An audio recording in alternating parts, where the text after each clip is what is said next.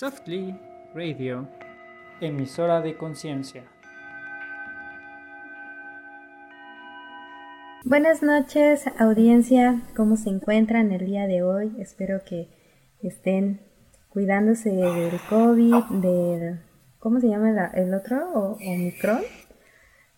Espero de la variante Omicron. En sus casitas y bueno, oyéndonos, ya sea escuchándonos, viéndonos en alguna de nuestras plataformas aquí en Softly Radio. Y bueno, aquí el día de hoy vamos a tratar el tema de un enfermo en la familia o un familiar enfermo con nuestro psicólogo Eric, experto y con mucha experiencia Hola. en esta parte psicológica y su servidora Itzel. Bienvenidos. Hola, hola. Buenas noches. Bueno, no sé a qué hora nos escuchan. Me han dicho que a veces nos oyen cuando lavan los trastes o cuando están haciendo el aseo, cuando van en el transporte. Entonces, sea lo que sea que estés haciendo, espero que estés muy bien. Y pues bueno, vamos con este temita que es un familiar enfermo. Que híjole, este tema pues es delicado, ¿no? Muchas veces eh, sobre todo cuando sabes que alguien va a fallecer o cuando sabes que alguien eh, tiene pues mucho riesgo de algunas pues, de algunos procedimientos, ¿no? Temas de operaciones, temas de, de pues no sé, hay como impotencia a veces, como al no poder ayudar o el que al momento en el que uno quisiera que el familiar esté mejor, que se sienta más cómodo, que no tenga tanto dolor, que no haya tanto sufrimiento. Y pues bueno, este tipo de, circunstancias, a veces eh, desde, desde la presión que nosotros tenemos, o sea, desde las circunstancias como están en ese momento, a lo mejor no tenemos mucha claridad en diferentes aspectos, ¿no? Y este, y este podcast, este capítulo, pues es precisamente para eso, es qué es lo que he querido escuchar o qué es lo que debo saber en este momento cuando tengo a alguien quizá muy grave, este, quizá a punto de una operación difícil, quizá eh, en un momento donde quizá su salud no está siendo pues la más adecuada, donde hay dolor, donde a veces hay incertidumbre y pues el qué hacer y cómo hacer, ¿no? El cómo percibir las cosas, el cómo entender las situaciones y pues bueno, eh, en, este, en este aspecto creo que es importante mencionar que muchas veces debemos mirar desde afuera todo lo que está sucediendo, ¿no? Muchas veces pasa que a veces uno está tanto en la atención, en la angustia, en el estrés, en, en todas estas, en todas estas variantes que, que puede uno tener cuando tiene un enfermo, que a veces uno se olvida de la propia salud ¿no? A veces uno se olvida del propio cómo me siento yo, dónde estoy, ¿no? Y, solamente estamos somatizando. A, veces solamente estamos como desde el nerviosismo de espero que el otro esté bien y por un lado me olvido de mí, que no es precisamente malo, o sea, aquí es importante que podamos entender eso, ¿no? No es que sea una cuestión negativa, eh, precisamente el que yo no me pueda atender o que no me esté viendo como tal, y también como percibir qué tanto la historia o, el historial de la persona que está enferma, este, pues también no puede ayudar a veces, ¿no? A veces eh, decidimos juzgar al doctor, decidimos juzgar a, quien nos brindó la ayuda, decidimos eh, como anteponer en el otro la responsabilidad que tiene con mi familiar y me parece que pues no es justo, ¿no? Eh, apenas hubo un caso que fue muy sonado eh, de Guadalajara de un doctor que operó y falleció el paciente y bueno, la familia demandó, este, pero pues hay muchos aspectos a evaluar, ¿no? O sea, eh, todos los que somos profesionales de la salud, por supuesto que tenemos un riesgo grande o alto en el sentido de que al yo poner mis servicios a tu favor, hacia tu ayuda, pues muchas veces nosotros también quedamos desprotegidos, ¿no? Y, ese tipo de leyes aún no están tan reguladas, ¿no? Eh, por otro lado, quiero, quiero comentar que a veces, como el tema espiritual, el, tema de qué tanto estoy yo conectado con un aspecto espiritual puede ayudar muchísimo, ¿no? Hay gente que le sirve eh, mucho el este decir, bueno, no sé, Dios, universo, en, en lo que sea que tú creas, poner esa situación al universo, a Dios, a, lo que a lo que tú creas, ¿no? A cualquiera que sea tu fe, a Cristo, a quien sea, ¿no? A los ángeles, a cualquier, este, eh, a, a, cualquier aspecto divino. Y me parece que está bien, ¿sabes? Creo que todos en algún momento en nuestras épocas de crisis necesitamos ayuda y esta ayuda es externa y a, veces esta ayuda, eh, por mucho que uno pueda platicar con alguien, por mucho que uno pueda tratar de expresarlo, a veces uno no tiene la contención necesaria o la información necesaria. Y muchas veces esta información llega a partir de sueños, que eso en casi todos los pacientes que yo he visto con este tipo de dificultades, generalmente hay sueños que nos indican qué está sucediendo. Eh, te voy a comentar algunas cosas, o sea, este, eh, por ejemplo, a mí en terapia llega gente que a veces llegan dos, tres meses antes de que el familiar fallezca. Y esto, de alguna forma, pues tiene un impacto importante, ¿no? Es como si la persona estuviera entendiendo o estuviera percibiendo que hay algo que va a suceder. Y entonces desde el aspecto tanatológico que yo trabajo, pues a veces uno lo puede percibir, ¿no? Y no me refiero a una cuestión espiritual, no me refiero a una cuestión eh, energética, no sino a veces es mera intuición, o sea, todos tenemos una intuición, así como el, el, no sé, el tigre tiene una intuición para percibir, ¿no? El depredador, el, cazador, el lo que sea, ¿no? Este, todos tenemos una cierta intuición. Entonces, muchas veces me ha pasado esto, ¿no? Que a veces llega el paciente y dice, ¿sabes qué? Es que mi mamá está enferma, es que mi papá está enfermo, es que eh, mi tío, el que me cuidó toda la vida, está muy mal y entonces tengo miedo de que pase algo y entonces no sé qué hacer. Y a veces a lo que llegan a la terapia es justamente a trabajar el, la muerte, ¿no? El cómo percibo el que mi familiar sí pueda morir, ¿no? Y entonces yo qué hago con todo ese peso, yo qué hago con saber que ese familiar, que ese amigo, que esa persona que tanto queremos, pues puede fallecer o que puede quedar inválido o que puede quedar eh, de alguna forma pues con alguna discapacidad, incluso hasta en estado vegetativo, este, no sé, tantas variantes que puede existir, ¿no?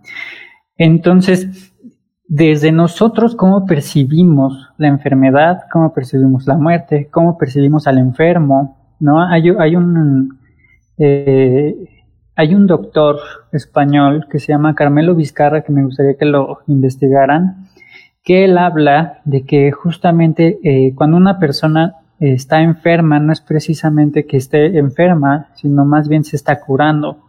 El proceso de enfermar fue antes de que empezara la curación. Es decir, antes de que cayera en esta situación, él ya venía enfermando, enfermando, enfermando hasta que viene una crisis curativa. Y esta crisis curativa, pues precisamente habla de eso, ¿no? De, del proceso de crisis que tiene el cuerpo para curarse.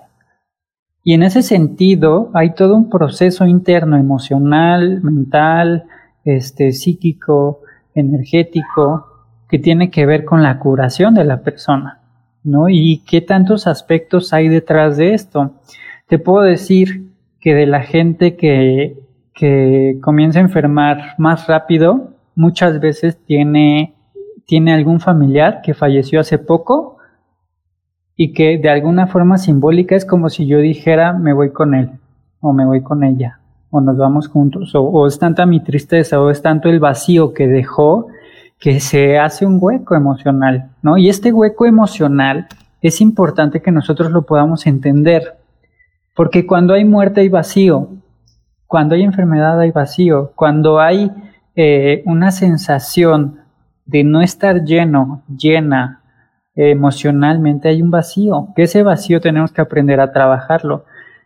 Y muchas veces queremos cubrirlo. ¿Qué pasa generalmente? Te voy a poner un ejemplo. Cuando terminamos con nuestra pareja, se forma un vacío. Y ese vacío a veces lo queremos llenar empezamos a ir al gimnasio, empezamos a salir más, empezamos a, hacer ciertas otras actividades que nos llenan de vida. Y es normal y natural que suceda, ¿no? Muchas, muchas veces hasta nos burlamos y hacemos memes de esto, ¿no? Pero en realidad es, es, es normal, o sea, digo, tampoco es que me afecte que haya memes, ¿no? Porque también eso nos va a ayudar a, a verlo desde otro, desde otro sentido. Entonces, aquí es bien importante que podamos entender que cuando yo tengo miedo que mi familiar, que, que, la otra persona que está enferma le pase algo, también es un miedo mío en el sentido de que si las cosas pierden estabilidad, ¿yo qué voy a hacer con esa inestabilidad? ¿Qué me va a pasar a mí? ¿Qué va a pasar con él? ¿Qué va a pasar a la familia? ¿Qué va a pasar a todos? ¿No? Y entonces a veces estamos cuidando de más, a veces estamos cuidando desde la angustia, a veces estamos cuidando desde la preocupación, a veces estamos cuidando desde, desde la nostalgia. Y, y, no quiero decir que esto sea precisamente malo, sino que a veces desde nuestro propio estrés vivimos más tensión que el propio enfermo. Porque también el propio enfermo está conectado o está eh, eh, muy en una parte interna de sanación y a veces nosotros no podemos percibirlo, ¿no? Ojo, no estoy diciendo que esto se aplique en todos, ¿no? Porque puede ser que haya sido un derrame cerebral, que haya sido de un momento a otro, que haya sido un accidente, que haya sido una cuestión ajena a la persona y que por supuesto eh, muchos de estos ejemplos no se pueden aplicar así, ¿sí? Pero también entonces, ¿qué hacemos cuando hay una enfermedad de un momento a otro? Cuando me doy cuenta de un momento a otro, eh, de ciertas noticias, de ciertas cosas que tiene mi cuerpo y yo cómo reacciono ante eso, ¿no? Por ejemplo, te puedo decir una persona con VIH, ¿no? Que a lo mejor tenía VIH y quién sabe desde cuándo y no lo sabía y entonces en el momento en el que se sintió mal y fue y se hizo estudios y todo, ¿cómo digieres esa información, ¿no? Un cáncer, un este, no sé, eh, perder algún miembro del cuerpo, este, perder alguna función, ¿no? Inclusive te diría que perder erección, por ejemplo, en los hombres, también se vive con un duelo, ¿no? Y entonces a veces llegan a consulta desde esta angustia de, oye, es que no tengo respuesta y es que me preocupa porque entonces mi pareja y entonces, ¿sabes? Ahí, por supuesto que hay una pérdida de identidad con cada elemento que nosotros tenemos en el cuerpo. Entonces aquí es bien importante que nosotros podamos entender diferentes cosas, de dónde viene esto, hacia dónde va, qué es lo peor que puede pasar, ¿no? Y qué es lo mejor que puedo hacer ahorita. Y en ese sentido, muchas veces podemos tomar una conciencia más amplia y tener mucha más seguridad. Es decir, si yo tengo la capacidad de enfrentar las circunstancias desde mi parte más adulta, entonces puedo estar en una parte responsable. Posiblemente no me va a gustar, ¿no? ¿Qué pueda pasar? Si la operación, si la, no sé, lo que pueda pasar. Entonces me, puede no gustar. Dime. O también, por ejemplo, cuando tienen a la persona enferma, el que lo cuida o la que lo cuida, mm, querer como controlar a los demás de si dan, si no dan, ¿no? Que normalmente eso sucede con los hermanos, ¿no? Es que yo di esto, es que yo di aquello, y empiezan como un conflicto de quién dio más y quién no dio, y, comenzarse a comparar. E, ese tipo de cosas sucede generalmente cuando el desgaste de energía ya es demasiado cuando se tiene que sacar energía. Es decir, a ver, si yo cuidé a una persona por tanto tiempo o estoy cuidando a una persona por tanto tiempo, y por supuesto que va a aumentar mi, estrés, por supuesto que va, a aumentar mi, mi capacidad de, de, tener resiliencia, va, este, no voy a tener tanta resiliencia, tanta capacidad de tolerar ciertas cosas y entonces voy a llegar a un punto de estrés o un punto de, de, de, en donde tengo que liberar toda esa energía y entonces por supuesto que me voy a enfocar en cosas que me incomodan, ¿no? Y ese, y, es, y ese tipo de peleas, yo les diría, si están sucediendo estas peleas en casa, quítenles importancia. No es que no importen, sino que ahí lo que está hablando es que esa persona que está cuidando o esas personas que están cuidando llegaron a un punto de estrés tan alto que lo que necesitan es sacar energía, ¿no? Y entonces a veces no es fácil llorar y ponerme en mi cuarto a lamentarme de todo lo que pasó y porque tenemos muy confundido el tema de no soy débil, ¿no? Entonces yo puedo resolver desde mi parte más adulta, este, estar al pendiente de qué cuidados debe tener, pero eso no implica que no sienta, ¿no? Y eso no va a ser que mi parte adulta, pues también se pueda quebrar en momentos, ¿no? En donde yo pueda decir, no sé qué hacer con esta situación, ¿no? O sea, ya no sé qué más hacer, ¿no? Y muchas veces esto nos lleva a que digamos, bueno, es esto, ya no se puede hacer nada con esta situación o con esta cuestión, y entonces simplemente asumirlo, ¿no? Y ahora, cuando yo tengo que asumir este tipo de situaciones, ¿qué es lo que yo hago? Quizá me lamento, quizá este, estoy en una parte como muy negativa, quizá estoy en una parte donde hay negación de, de todos estos aspectos y en algún momento evidentemente lo vamos a tener que digerir, ¿no? En algún momento lo vamos a tener que aceptar y yo te diría, bueno, quizá no es lo mejor que esperabas, pero pues es una solución, ¿no? Que no nos va a gustar, definitivamente no nos va a gustar, ¿no? Pero los que hemos estado como cercanos a este tipo de, situaciones, llega un momento donde te das cuenta que no se puede hacer más, que ya no puedes, eh, por mucho que queramos forzar, hay un punto en donde ya no podemos controlar más allá, hay un punto donde ya no podemos llegar inclusive a nivel médico, ¿no? inclusive a nivel... Este, Deja, por ejemplo, ¿cuántos casos no hay de que dejan de tomar los medicamentos, de que ya no quieren comer, eh, porque también hay como un cansancio de parte del enfermo que dice ya, o sea, ya, y también creo yo que es válido respetarle, ¿no? En, en esta parte de pues si ya no quiere, pues ya. sí, justo, justo es bien importante eso. A ver, todos tienen un libre albedrío, ¿no? Y este libre albedrío significa que la persona tiene la capacidad de tomar sus propias decisiones. Hace poco salió un caso de una brasileña que dijo, ¿sabes qué? Quiero hacerme la eutanasia y entonces ya aclaré todos los papeles, ya, o sea, esta persona tenía como 40 años, era una mujer, habló con su hijo, su hijo dijo, bueno, pues es lo que quiere, está bien, y al final no se pudo realizar este, por cuestiones pues como de política y todo esto, pero digo, de alguna forma está bien, pero al mismo tiempo recordemos que si una persona decide dejar de luchar, también no podemos hacer mucho al respecto, porque a veces lo que está hablando ahí es nuestro propio egoísmo. ¿no? Es decir, yo necesito verte vivo, yo necesito verte bien, yo necesito verte desde la parte donde yo te quiero ver a asumir que el otro no quiere, ¿no? Y entonces es mejor que yo lidie con esa imagen que yo había percibido a que le haga, a que me haga cargo, a que haga cargo al enfermo de lo que yo quiero.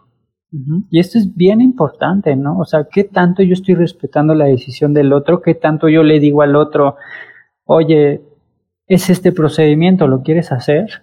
¿no? Oye, es esta, esta y esta opción, ¿lo quieres hacer? ¿Nos aventamos a hacerlo o no? ¿No? O sea, esto te conviene en esto y esto y esto. Entonces, muchas veces creemos que el enfermo no tiene la capacidad de tomar decisiones.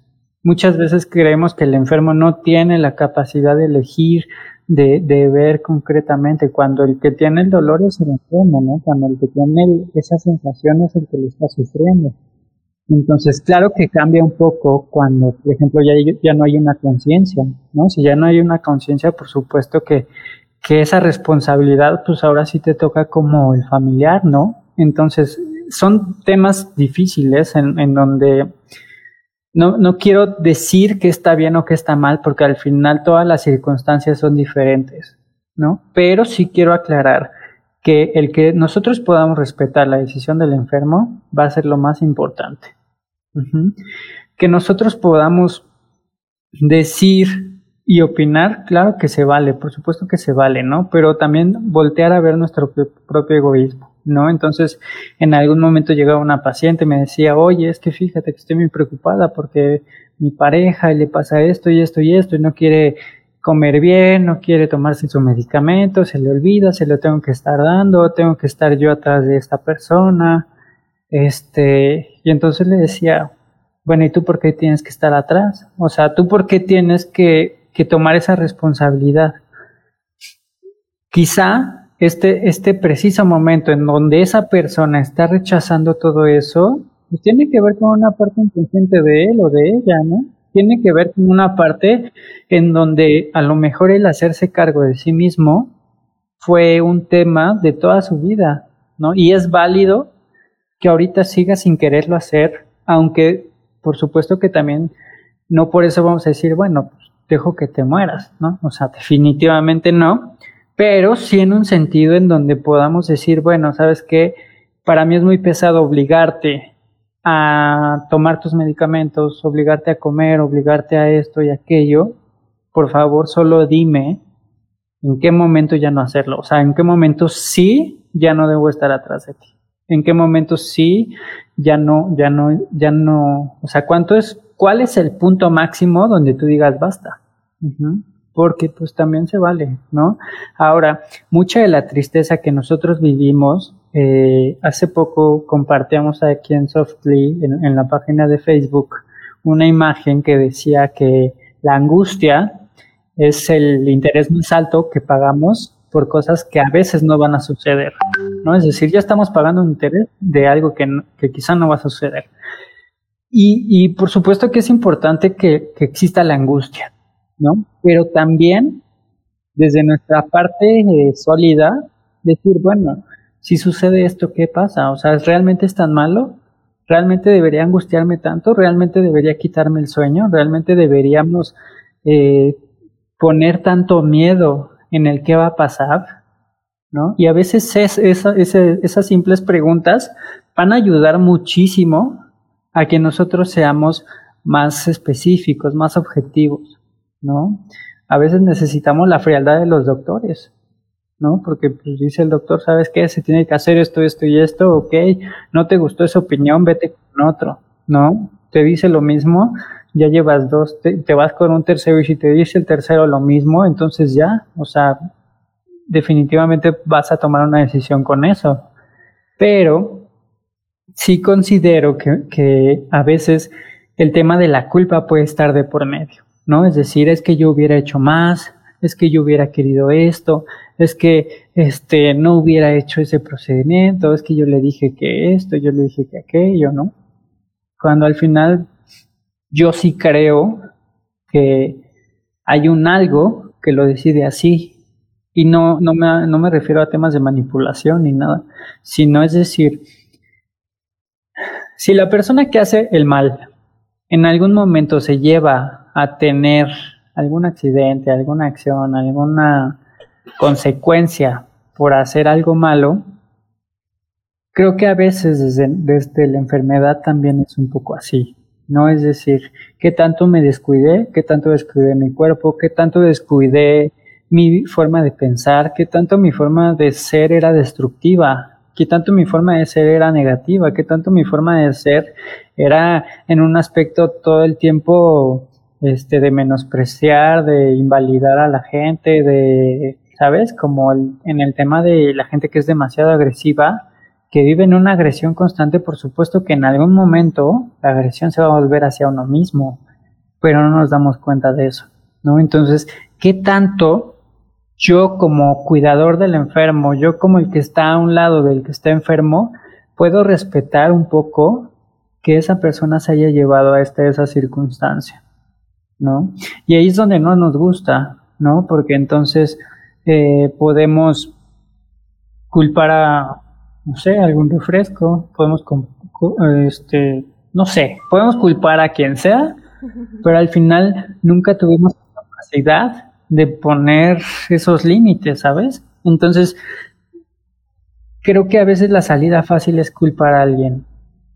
Yo solo creo, si tú estás cuidando a alguien, estás muy angustiado, muy angustiada, solo decir estoy haciendo lo mejor de mí en beneficio del otro y no precisamente para yo sentirme bien, sino porque realmente lo quiero hacer, ¿no? Y quiero y lo estoy haciendo de corazón.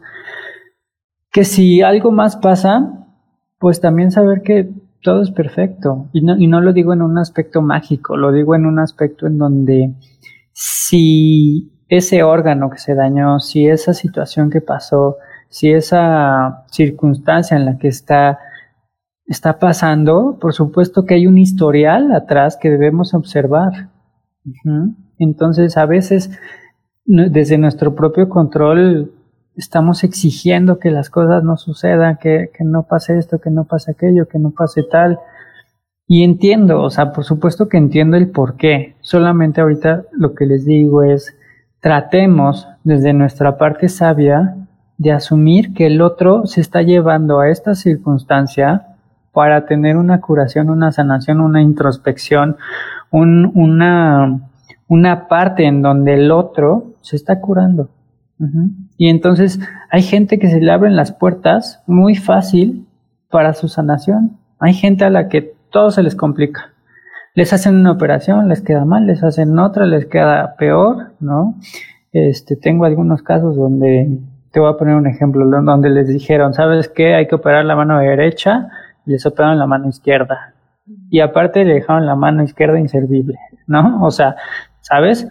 Sí, o sea, realmente pasa. Y gente que en todas las operaciones que tuvo les fue mal en algo en alguna situación, en alguna circunstancia, en, un algo.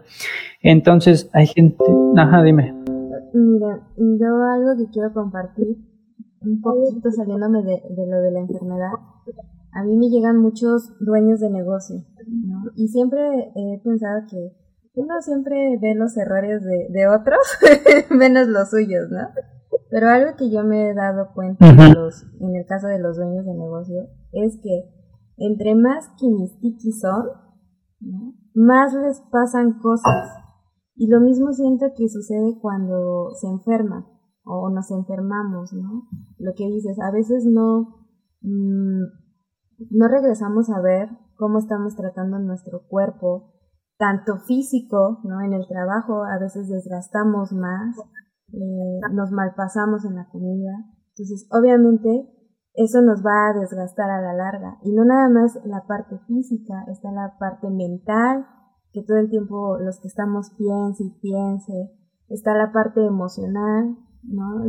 Todos los días te enojas, lo digo yo como jefe, debe de haber, en realidad sí debe de haber por lo menos días de descanso o tratar de, de, de disminuir, ¿no? o que todo el tiempo estás triste, o que todo el tiempo estás con angustia, obviamente es, imagínense, ese órgano o nuestros órganos, si, si, ya le estamos mal alimentando, más la emoción, es como no se va a estropear, Es como cuando tienes el microondas, el refrigerador que trae el instructivo y te dice cómo cuidarlo. Pero si tú no lo cuidas como viene en el instructivo, lo mismo le va a suceder al cuerpo. Entonces, al rato, ya, y, y, y una, una secuela, ¿no? Al rato ya no va a ser quizás el, el hígado, después va a ser el riñón, o porque una cosa va siendo como un efecto dominó, una cosa va, va afectando a la otra. Entonces ahí también, bueno, desde la parte de, de enfermos, efectivamente coincido contigo, Eric, de que la enfermedad también es como introspección, ¿no? De, de replantearnos, a ver, ¿qué, ¿qué estoy haciendo mal en mi vida? Es una forma el cuerpo de decirnos, descansa, ¿no? Este, ponte en pause tantito. Y, y efectivamente va, va ligado con, bueno, ya las personas que están en, porque también sí creo que hay una parte en donde hay personas que realmente se abandonan y, y están como dijimos, ¿no? Están en su derecho, tendrán sus razones. ¿No? Porque quizás en verdad no se sienten queridos por la familia, o que son un estorbo, o que ya no tienen por algo que luchar, no sé, ¿no? Son... Una tristeza profunda. Exacto, o a raíz de un sí, problema. con mucho enojo.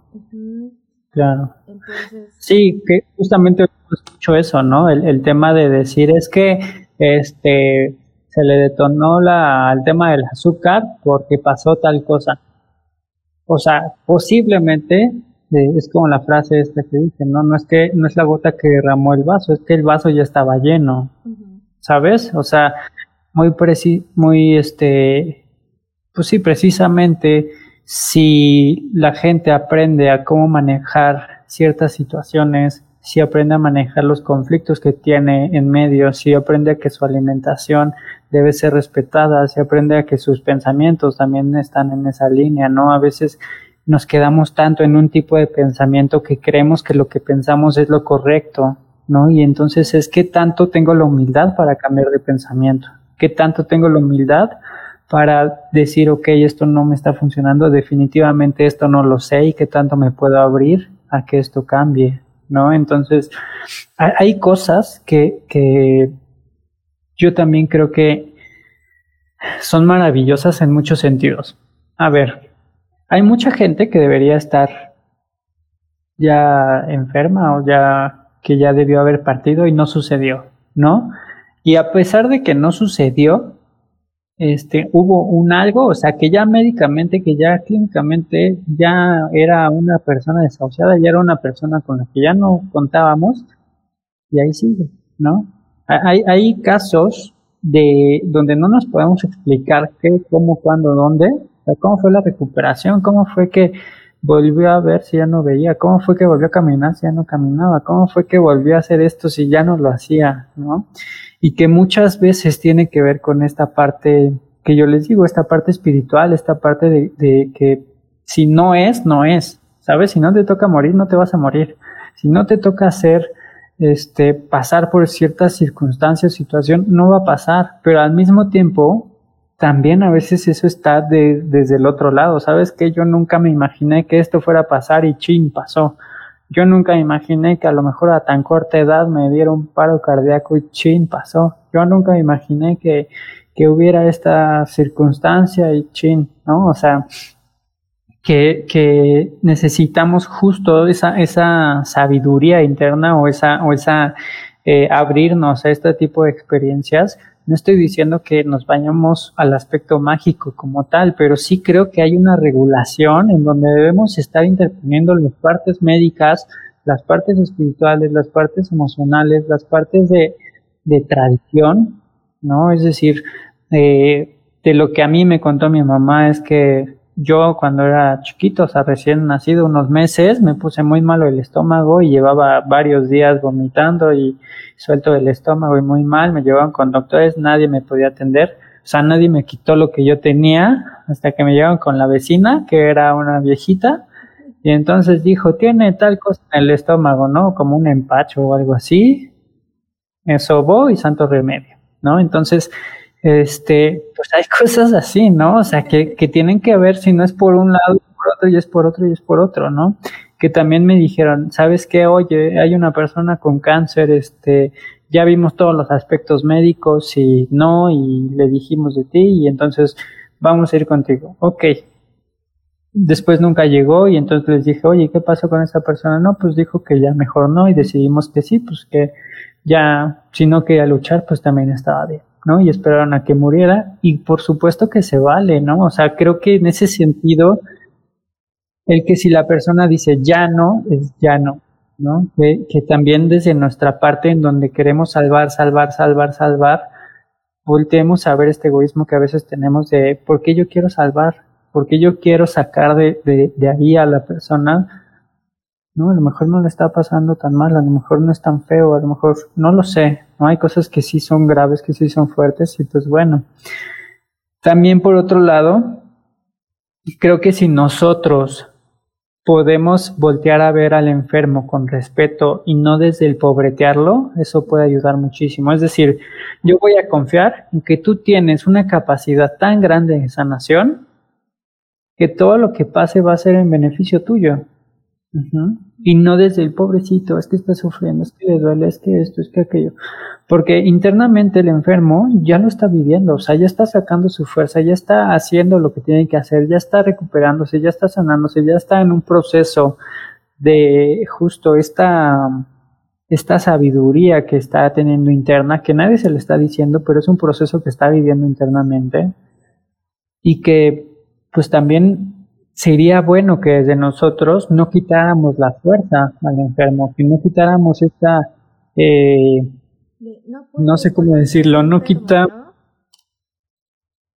ajá, sí, imposibilitar al otro, decirle tú no porque no tienes fuerza, tú no porque no sabes, tú no porque estás malito, tú no porque, ¿sabes? Y que también luego suele ser manipulador, porque si hay personas que también inconscientemente están buscando la, la enfermedad y que les ayuden de alguna manera como a resolver el problema, ¿no? De, ay, sí, es que me siento mal, este, por favor, tráeme esto, ¿no? o que, que, se quieren sentir apapachados. También están este tipo de personas, ¿no? Y bueno, yo algo que, ah, sí. que, que normalmente hago cuando veo a una persona enferma es decirle, wow, te veo mejor que ayer, ¿no? Y, y también le, cambias como la mentalidad al, al enfermo de que pues está mejor que ayer, ¿no? a que decir, sí, exacto. Pero ¿qué te pasa? Estás bien desgastado, ¿no?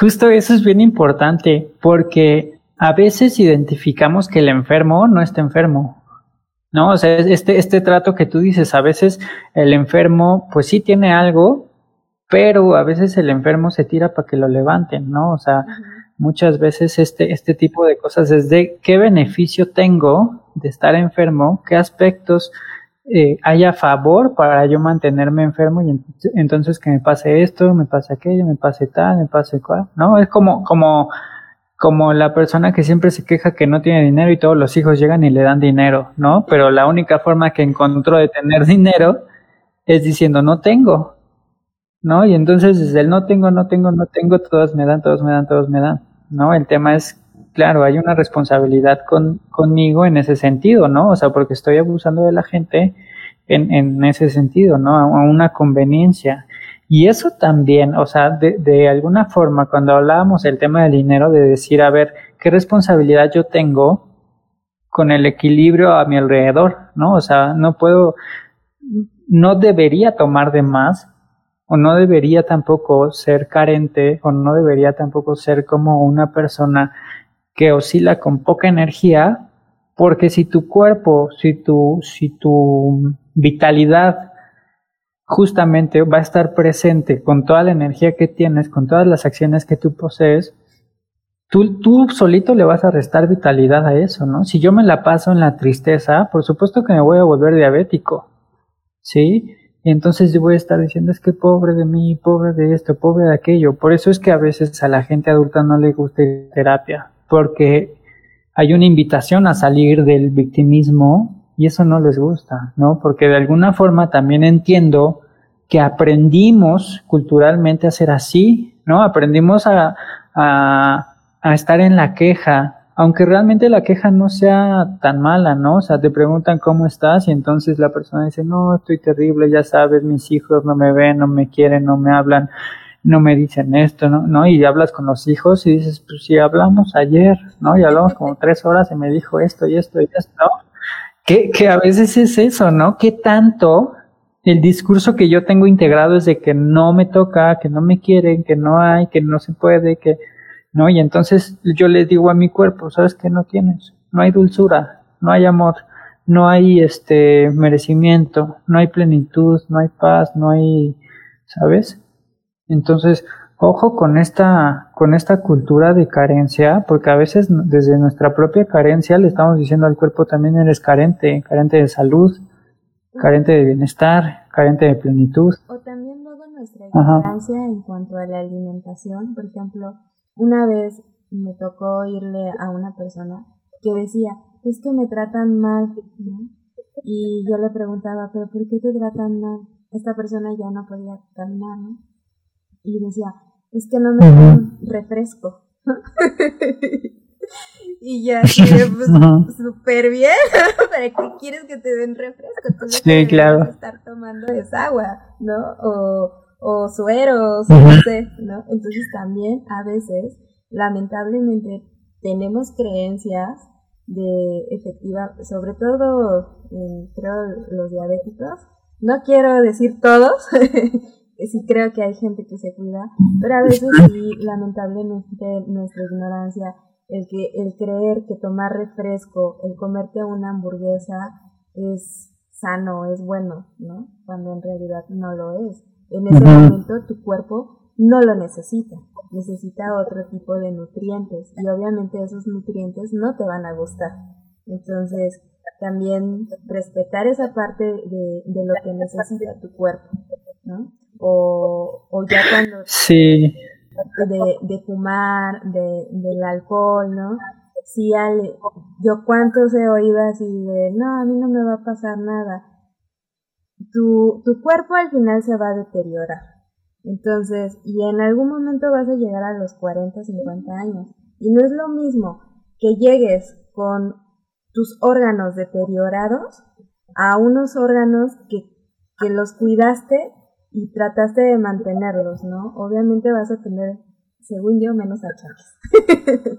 y también es una forma de no, llegar a la vejez. ¿Qué tanto, qué tanto tenemos amor a la vida, no? En ese sentido, o sea, porque también entiendo que es difícil, porque inclusive eh, lo, lo vamos a ver en todo el entorno que tenemos, o sea, dime muchas de las cosas que venden en la tienda, en el super, realmente son sanas, o sea, realmente sí son para consumo diario, o sea, realmente son muy pocas. No estoy diciendo que la gente deba cambiar todos sus que no, o sea, al final cada quien decide, ¿no? Este, pero sí creo que cuando el enfermo no asocia los beneficios que tiene como una parte eh, de responsabilidad, es decir, a lo mejor no me gusta comer esto, pero por salud me lo como, ¿no? A lo mejor no me gusta tener este hábito, pero bueno, ya lo hago. A lo mejor no me gusta este saber que me tengo que tomar tal medicamento y en lugar de estar viendo la parte negativa, la parte destructiva, la parte de no quiero, no quiero, no quiero, no quiero, es porque no asumo las cosas tal y como son ahorita para que justamente en un futuro me pueda dar ese gustito, ¿no? Para que justamente en un futuro me pueda dar como esa, eh, como ese permiso a hacerlo, ¿no? Eh, y que también otro, otro de los aspectos es que siempre la enfermedad nos va a obligar a saber más del tema, es decir, y que muchas veces creemos que no podemos con eso, ¿no? Entonces te dicen, ¿sabes qué? Hay que inyectar insulina. Ay, no, es que yo inyectar no sé. No, es que yo, ¿cómo crees que no, yo no puedo agarrar una jeringa, no sé si está bien, no sé si me voy a equivocar, no sé si, si le voy a dar una vena, ¿no? Aunque a lo mejor ni siquiera cerca de la vena estás, ¿no? Pero justamente nos va a hacer a los familiares del enfermo y al enfermo acercarnos a saber cómo funciona más el cuerpo y en una parte de saber qué responsabilidad tengo con mi propio cuerpo, ¿no? Es por eso que también hay tanto médico que es tan sano, ¿no? Porque precisamente sabe cómo funciona el cuerpo, cómo funcionan las cosas, cómo funcionan los órganos, cómo funciona tal, ¿no? Todo. Entonces, cuando tú tienes una conciencia de que está bien, por supuesto que vas a tener más habilidad, más salud, más esta parte sabia, ¿no? Imagínate cómo sería que hubiera desde primaria clases de medicina y no, no me refiero a una cuestión meramente, o sea, no, no una cuestión avanzada, ¿no? Sino en una cuestión de, ¿realmente sabemos para qué sirve un riñón? ¿Sabemos para qué sirve el hígado? ¿Sabemos qué, qué, qué funciones tiene el estómago, el intestino grueso, el intestino delgado, el colon, el páncreas? Este, qué funciones, o sea, sabes, como ese tipo de cuestiones básicas, en ese sentido de estaría padrísimo que hubiera una, una materia de, de salud, ¿no? desde primaria, ¿no? Desde, ¿sabes qué? Posiblemente ya no deberíamos tomar leche, ¿no? O sea, aunque tengas seis años, ¿no? Ya no deberíamos comer lácteos, ¿no? Ya no deberíamos comer, este, no sé, tantas cosas, ¿no? Que al final, eh, como les decía este doctor español, que dice es que todo sirve, o sea, si hay tantas frutas y verduras, este, de acuerdo a la, a la zona, a la región que tienes, pues porque te van a servir, ¿sabes? O sea, si yo estoy en una zona calurosa y hay mangos, pues por supuesto que te va a servir el mango. Si estás en una zona de playa y hay coco, por supuesto que te va a servir el coco, ¿sabes? O sea, e, en ese sentido también decir, bueno, ¿qué tanto estoy integrando todos los elementos que tengo a mi alrededor sabiendo comer? ¿no? Una de las cosas que aprendimos con Laura, este, justamente fue eso, ¿no? De, estamos en, para que nos entiendan un poquito, Laura es una chica que a veces está aquí en el podcast, que a mí me enseñó a comer, ¿no? O sea, en el sentido de, ¿sabes qué? Primero va la proteína, ¿no? Porque las enzimas del cuerpo digieren más rápido, no sé qué, ¿no? Y, y sabes, el no mezclar. Ajá. Y también hay horas en sí, o sea, justo... están más activos, ¿no? Bueno, ajá, sí, Exacto. sí, justamente todas esas reglas que ya cuando uno las aplica y ella hace un reto de 21 días, quien quiera hacerlo, con mucho gusto los, los invitamos con Laura y hacemos un podcast precisamente de eso, que, que este reto de 21 días es justamente para que te acostumbres a comer así, ¿no? Y entonces, pues ya, ya pasando, o sea, a mí ya me pasa, ¿no? Ya ahora todo el tiempo comes así y si notas un cambio en tu energía, no te enfermas, te sientes con más pila, duermes menos, pero te sientes bien, ¿sabes? Como en el sentido de que hay una reposición, este, en muchos sentidos. Ya sabes que comer fruta después de la tarde no está padre, ¿no? O sea, ese tipo de cositas.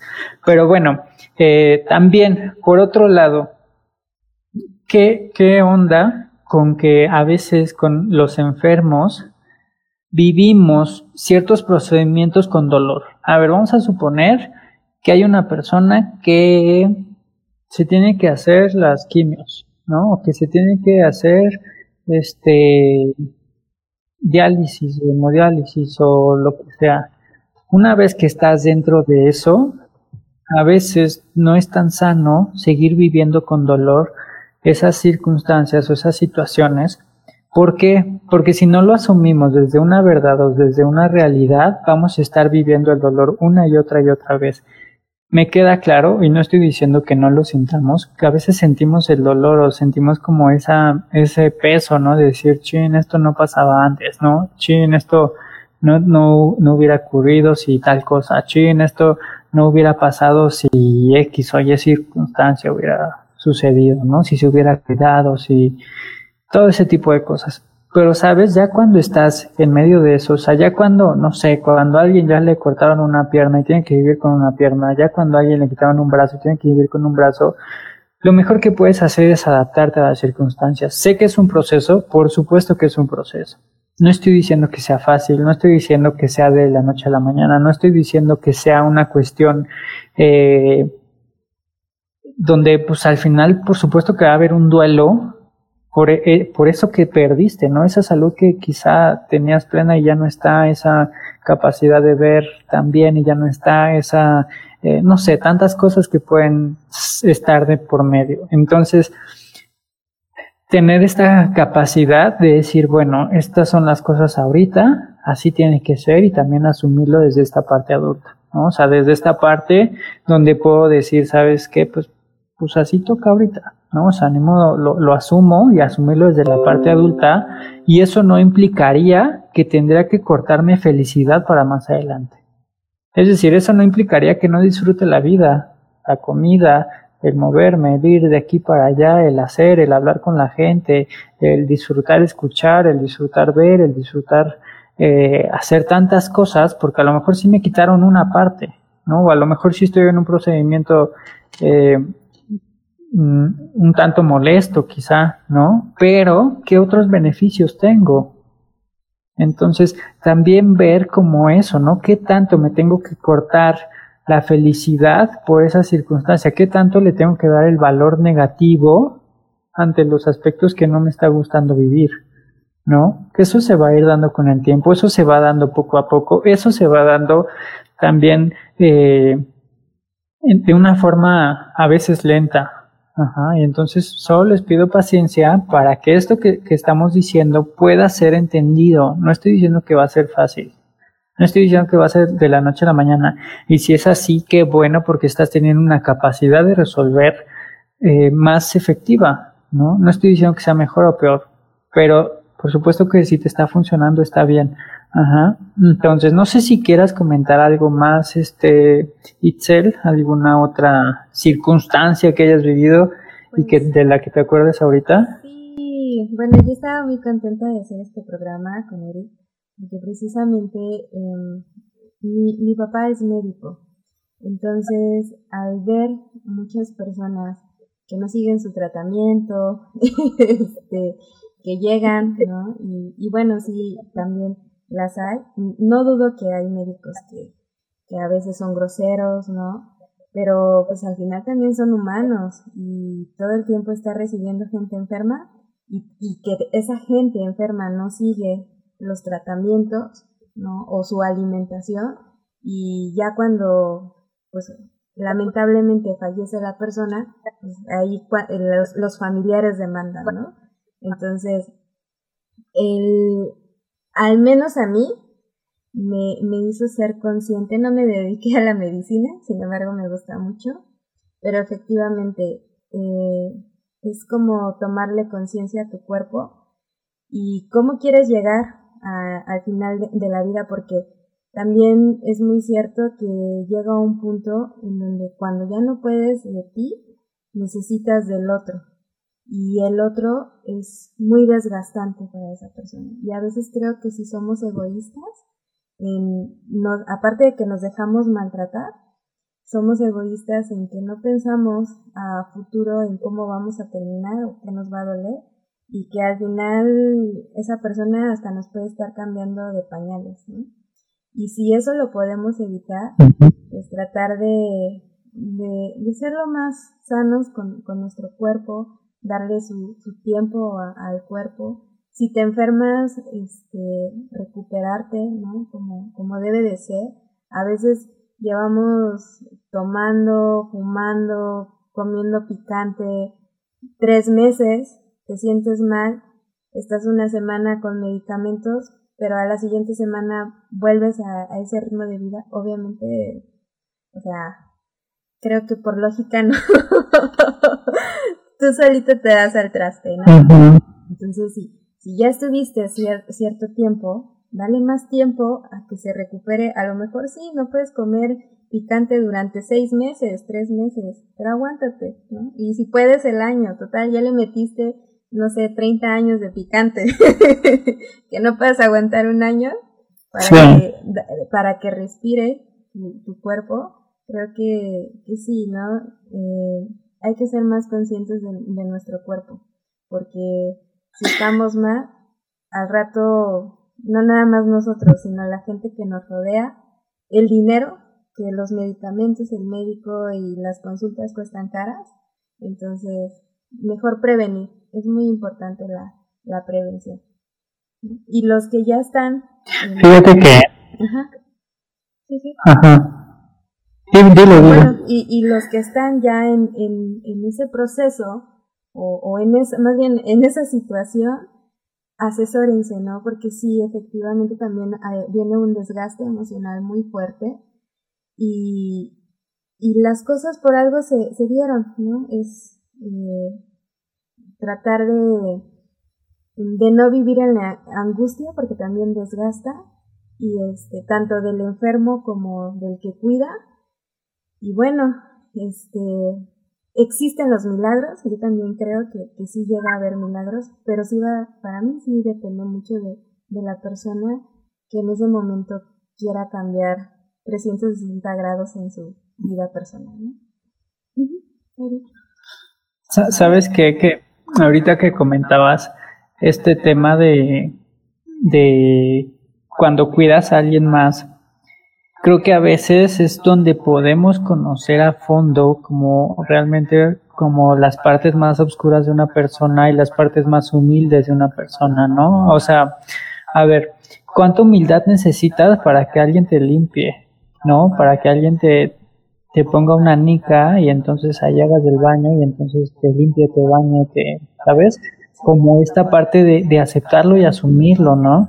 que muchas veces a los enfermeros los podemos tachar como de es que no hacen sus cosas y es que prefieren no hacer y es, no sé, tantas cosas que han añadido como malas, pero me queda claro que los que están ahí eh, cuidando, pues por supuesto que son estos enfermeros, ¿no? Que por supuesto que se van a cansar de cuidar y por supuesto que se van a cansar en algún momento de hacer lo mismo una y otra vez y que es comprensible, ¿no? Entonces, ¿qué tanto eh, a veces el enfermero puede ser esa persona, el, cuidador puede ser esa persona que hasta e, esa, esa humildad tiene para ponerse a, ese, a, esa, a esa disposición del enfermo, ¿no? Entonces también es muy bonito cuando vemos esto, eh, porque estoy dejando de lado el asco, estoy dejando de lado el que dirán, estoy dejando de lado el, el guacala, estoy dejando de lado el, el qué pena, estoy dejando de, no, porque al final de cuentas lo estoy haciendo por alguien, ¿no? Que a veces ese alguien es alguien que ni siquiera conocemos, ni, o sea, que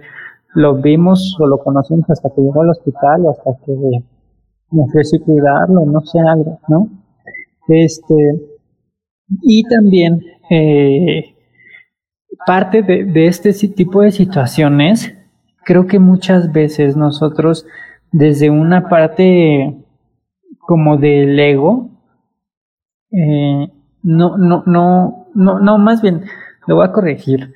Más allá del ego, es el sentido del placer. ¿Sabes? ¿Qué tanto les, le doy, prefiero darle placer al cuerpo? ¿No? ¿Qué tanto prefiero seguir tomando el refresco, seguir comiendo cosas que no sirven? Prefiero seguir no haciéndome cargo de X o Y circunstancia o situación, sino hasta que llega la enfermedad y ya me dice, ¿sabes qué? Ya, ya no se puede más, ya aquí para, ¿no? Hasta que llega ese tipo de cosas es cuando a veces decidimos parar, que justamente eh, en, en temas de placer, que en algún momento vamos a hacer un podcast enfocado meramente a placer, que es que el placer va a llevar a querer más y más y más y más y más placer. El tema es que tenemos que estar jugando entre el placer y la necesidad de hacer correctamente. ¿no? O sea, es decir, no me puedo pasar una vida de placer sexual, porque si no tengo responsabilidad con ciertas acciones, por supuesto que voy a estar en riesgo. No, no puedo llevarme al placer de la comida, porque el no hacerlo, o sea, implicaría X o Y circunstancias. ¿no? Entonces, muchas veces el placer decidimos no pararlo ir más allá, ir más allá, ir más allá, ir más allá, ¿no? Un, tema tanto como lavarse los dientes, un tema tan fácil como este cuidar lo que comes, ¿no? Un tema como de cuidarse el pelo, un tema de, de qué tanto estoy ingiriendo cuestiones tóxicas, qué tanto estoy eh, como buscando la información necesaria para una salud adecuada, ¿no? O sea, no estoy, o sea, con esto también quiero decir, la gente que hace un exceso de energía, de, ejercicio, justamente a veces se llevan a, una, un desgaste más allá de sus propios límites musculares. ¿no? Y, no quiere decir que porque hacen ejercicio es precisamente más sano, o sea, posiblemente desde, desde el desgaste excesivo estás llevando a tu cuerpo a un desgaste mayor en muchos otros sentidos, ¿no? Donde ya no puede absorber la energía como necesita, en donde ya el desgaste muscular este, no puede ser recuperado, en donde no estoy... Creo que se... ¿Ah? Como que Ajá, dime. Ah, ok. Bueno, espero no se haya ido el audio, este, pero bueno, eh, solamente eso, en algún momento vamos a hablar de placer. Eh, pero bueno, ya, ya este, vamos a acabar con este programa, ya llevamos una hora. Entonces, muchísimas gracias a la gente que nos Pero no comenta con ustedes. Este, ya, nosotros sí. este, bueno, este, gracias a la gente que nos ve, gracias a la gente que nos dejó aquí sus stickers en el en vivo. Saludos a, Tere que estuvo por aquí conectado un ratito. Bueno, muchas gracias Itzel, gracias a la gente que nos oye. Este, denle like, pónganle campanita, denle seguir. Y pues bueno, vamos a estar teniendo eventos este año gracias a la gente que compra su taza. Este, esta semana estuvimos entregando más tazas. Y pues bueno, muchísimas gracias. Muy bien. Pues nos vemos la próxima semana. Cuídense mucho. Adiós, Sofli Radio Escuchas. Debemos de buscar un nombre ya para nuestros fans. Sí. Sale. Bye bye. Adiós. Softly Radio, emisora de conciencia.